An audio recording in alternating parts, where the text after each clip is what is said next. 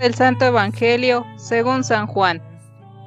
En aquel tiempo Jesús dijo a sus discípulos, Yo les aseguro, cuanto pidan al Padre en mi nombre, se lo concederá.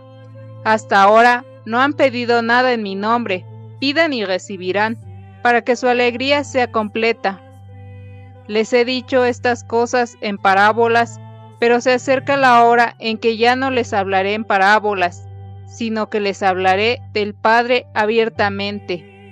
En aquel día pedirán en mi nombre, y no les digo que rogaré por ustedes al Padre, pues el Padre mismo los ama, porque ustedes me han amado y han creído que salí del Padre.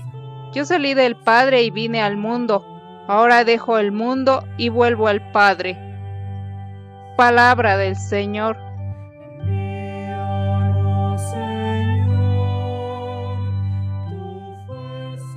Muy queridos hermanos, hermanas, hace poco me comentaba un buen amigo que esto de la oración de petición no es tan sencillo como parece a primera vista.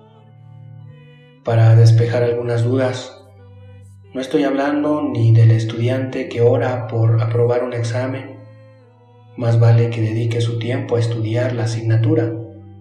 No, del que ruega con mucha intensidad y enciende velas a su santo de devoción para que le toque la lotería.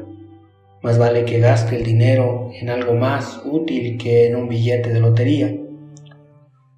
Esta forma de oración de petición no es más que un intento de manipular a Dios, de usarle para nuestros fines.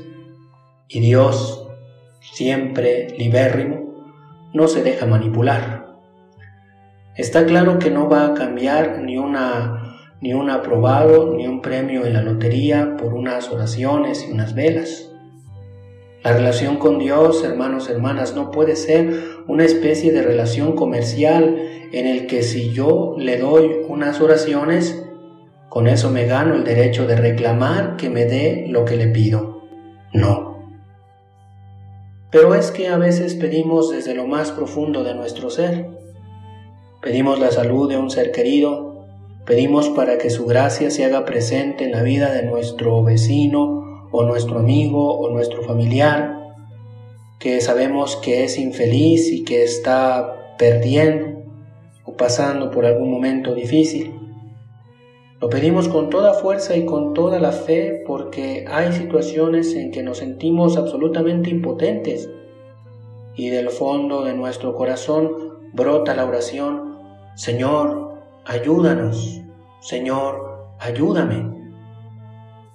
Lo malo es que muchas veces no sucede nada. A pesar de nuestra oración llena de fe, no sucede nada. ¿Qué pasa entonces? ¿Es que Dios no escucha las oraciones de sus hijos? ¿Es que nuestra oración no pasa de ser un grito en el vacío? ¿Es que no hay nadie al otro lado? No solo eso, Jesús dice en el Evangelio que Él mismo pedirá al Padre por nosotros y nos dice que recibiremos respuesta, pero nada. Aquí entramos en los terrenos de la fe, de la confianza, simple y sencillamente, en los terrenos de Dios y no en los nuestros. Creemos que estamos en las manos de Dios Padre, bueno, que nos ama. Y solo lo creemos a pesar de los pesares. No tengo más que recordar las palabras de una gran minusválida a la que conocí hace años. Ella podía contar lo que era vivir una vida de limitaciones físicas, de enfermedades y dolores sin cuento. Pero también se podía oír como decía, yo estoy segura de que Dios me quiere, de una forma un poco rara, pero me quiere. Eso es la confianza, eso es la fe. Hermanos, hermanas, que el Señor nos conceda a todos esa fe y esa confianza en su amor, a pesar de todos los pesares que nos vengan. Que nuestra Madre, la Virgen, siga intercediendo por nosotros para que vayamos avanzando en nuestro amor a Dios, en nuestro servicio, en nuestra caridad. Que así sea.